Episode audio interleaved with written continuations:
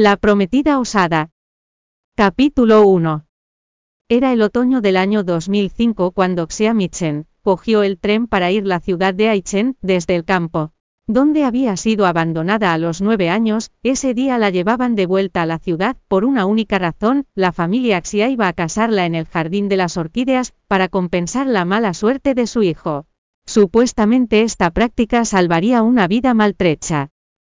Había oído que el novio del jardín de las orquídeas era un enfermo terminal, como ninguna de las dos hijas de la familia Xia deseaba casarse con él. Los miembros de la familia Xia decidieron traerla del campo donde ella había vivido hasta entonces para ocupar el lugar de una de ellas. Xia Michen se sentó en su litera con un libro en la mano, Justo entonces la puerta se abrió de repente, el cortante y helado viento invadió el espacio con un repugnante dulce y metálico olor a sangre. Sia Michen levantó la vista y vio a un hombre alto y apuesto derrumbarse en la habitación, estaba inconsciente. Unas cuantas personas vestidas de negro lo cargaron con rapidez. Jefe, no hay nadie alrededor, vamos a liquidarlo. ¿Quién dijo que no había nadie? El cabecilla del grupo, un hombre con una cicatriz causada aparentemente por el corte de una cuchilla, observaba a Xia Michen. Michen no se imaginaba que las desgracias se acumularían de forma tan rápida, tampoco esperaba que ese hombre que de repente se había desmayado en su vagón pondría en peligro su vida. Una mirada asesina y salvaje apareció en los ojos de ese hombre, era evidente que quería silenciarla matándola. Michen intentó mantener la compostura, mientras observaba las armas en tenía en sus manos, antes de rogar por su vida. Por favor no me hagáis daño, yo no he visto nada. El hombre de la cicatriz, se acercó a ella para mirarla a la cara. Ella llevaba un velo que tapaba su cara, pero sus ojos claros quedaban expuestos al exterior. Sus ojos eran increíblemente cristalinos que incluso cuando estaban a punto de salirse de las órbitas seguían siendo amables y hermosos, el hombre de la cicatriz jamás había visto un par de ojos tan fascinantes e impresionantes. Lo atraparon al instante, además si se añadía el hecho de que no había tocado a una mujer en los últimos días, no era sorprendente que el deseo aflorase en él. Preciosa, si quieres que no te hagamos daño tendrás que servirnos a mí y a mis compañeros. Las largas y sedosas pestañas de Xia Michen temblaron, cuando dijo en tono lastimero. No quiero morir, tengo miedo, os serviré bien, pero no me hagáis daño. Al oír las débiles y temerosas súplicas de la chica, el hombre de la cicatriz, no pudo contenerse más, y se abalanzó sobre ella. Jefe, tú primero, nosotros nos encargamos de este tipo antes de divertirnos también. Con el sonido de sus burlas vulgares, y el tacto del cálido cuerpo femenino, bajo el suyo el hombre de la cicatriz, bajó su arma para arrancar los botones de la camisa de Xia Michen. Sin embargo, una pequeña mano blanca como el mármol lo sujetó de pronto.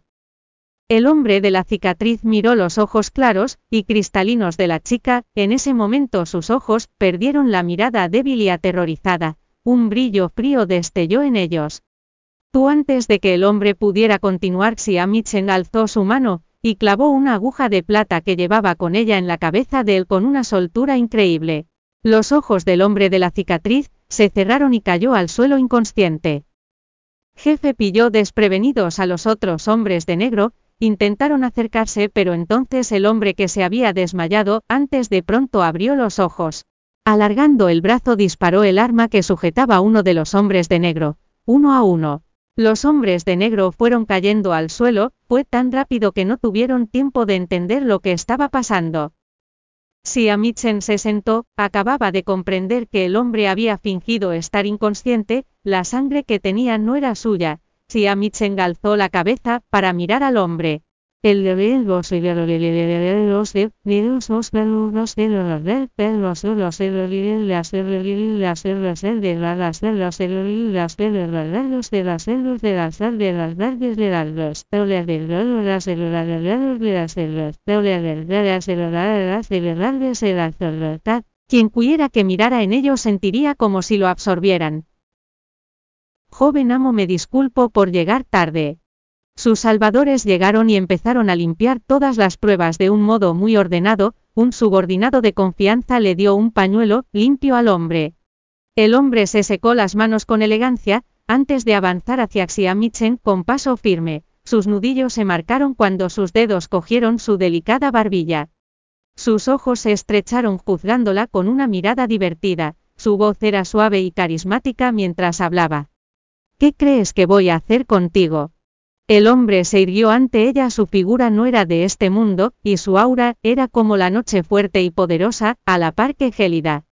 Aunque él ya había limpiado sus manos, ella todavía podía percibir el dulce y metálico olor a sangre, ella había visto algo que no quería suponer.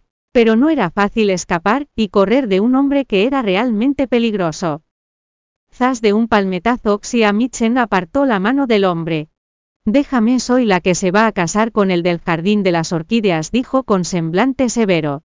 La que se va a casar con el del jardín de las orquídeas, el hombre levantó una ceja interesado, su prometida. Eres de la ciudad de Aicheng entonces deberías saber que una de las hijas de la familia Xia se casará con un miembro del jardín de las orquídeas, esta boda va a conmocionar a toda la ciudad, y yo soy la prometida de la que se habla. ¿Crees que no tendrías más problemas, si me ocurriese algo? Suéltame y haré como, si no hubiera visto nada ni hablaré de ello. Xia Michen tenía que dar gracias a su madrastra y sin embargo era la que había organizado la boda, un evento tan grandioso y extravagante que sin duda aumentaría su reputación. La boda de la hija de la familia Xia en el Jardín de las Orquídeas, era una gran primicia en la ciudad de Aichen, así que Xia Michen jugaba con la ventaja de que el hombre no quisiera meterse en ningún otro problema. El hombre la miró con interés, ese día había estado a punto de morir a manos de unos asesinos a sueldo contratados por sus competidores, encontrarse con esa chica fue pura casualidad. Vio que no tendría más de 20 años, a pesar de que su rostro estaba manchado de sangre, y su ropa estaba arrugada, sus ojos brillaban, con una inteligencia oculta y reflejaban una luz deslumbrante. Y lo más importante, ella era su prometida. El hombre evitó su mirada, y salió con sus hombres.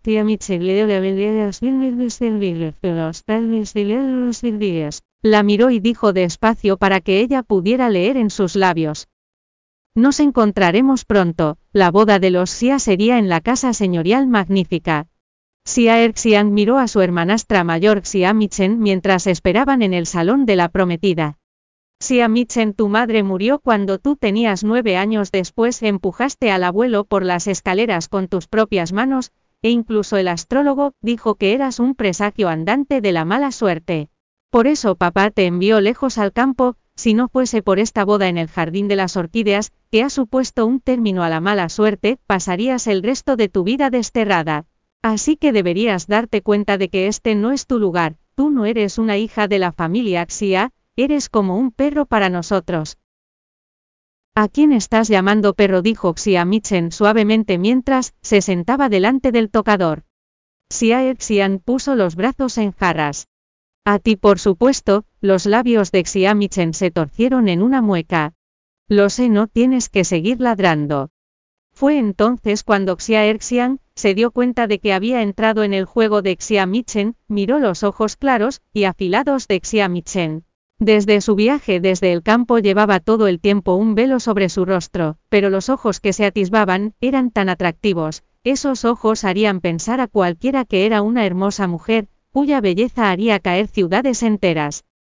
Xia Xiang estaba más celosa de lo que parecía, como deseaba arrancarle los ojos a Xia Michen. ¿Cómo podía ser esta patana tan hermosa? Estaba engañando a todo el mundo, era una cosa repugnante. Michen es la hora, debes irte ya. En ese momento Xiachun y Angelikianui entraron rodeados por un grupo de invitados. Gracias por escuchar el audiolibro de Joirea de Español, puedes ir al sitio web de Joirea de Español para leer el contenido más reciente de esta novela.